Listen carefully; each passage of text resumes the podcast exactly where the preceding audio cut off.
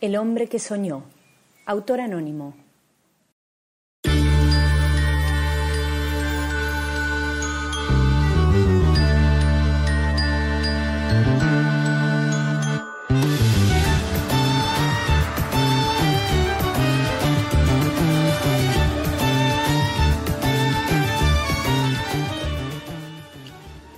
Se cuenta también que un hombre de Bagdad era poseedor de abundantes riquezas, pero éstas se acabaron y su condición cambió.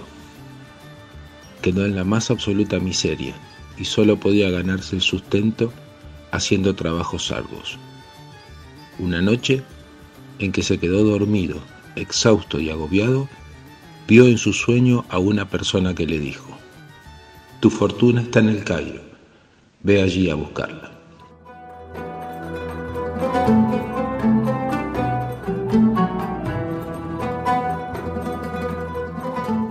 Modo que emprendió el viaje a esa ciudad.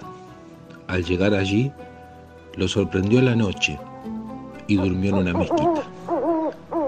Ahora bien, junto a esta mezquita había una casa, y tal como decretó Dios, cuyo nombre sea exaltado, una pandilla de ladrones entró en la mezquita y de allí pasó a la casa. Las personas que en ella residían se despertaron con el alboroto causado por los ladrones y empezaron a lanzar gritos. Ante esto el imán, jefe de la aldea, acudió en su ayuda seguido de sus adeptos, y los ladrones huyeron. Poco después, el imán entró a la mezquita y encontró al hombre de Bagdad que allí dormía. Entonces le echó mano y le propinó una dolorosa paliza con ramas de palma hasta dejarlo a punto de morir. Y después lo metió en la cárcel. Tres días estuvo en prisión. Transcurrido este tiempo, el imán lo mandó a llamar y le preguntó, ¿De dónde eres? Él respondió, de Bagdad. ¿Y qué asunto te trajo a El Cairo? le preguntó el imán.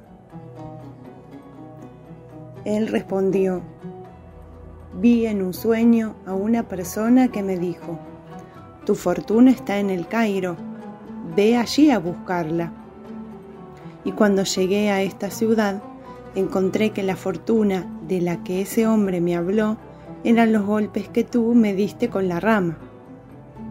Al oír esto, el imán soltó tal carcajada que dejó ver sus muelas y le replicó, Ay, hombre insensato, tres veces vi en mis sueños a una persona que me decía, hay una casa en Bagdad, en tal barrio y con tales características, que tiene en su patio un jardín en cuyo fondo hay una fuente en la que se esconde una gran fortuna.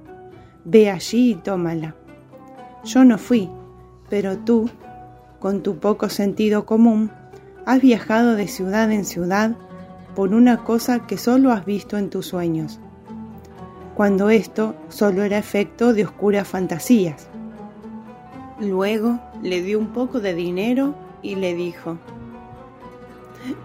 toma esto para que puedas volver a tu ciudad. Él recibió el dinero y volvió a Bagdad. Pues bien, la casa de Bagdad que el imán describió era la de aquel hombre. Por ello, cuando llegó a su morada, excavó bajo la fuente y encontró abundantes riquezas. De esta manera, Dios lo ayudó y lo hizo rico. Fue esta una maravillosa coincidencia.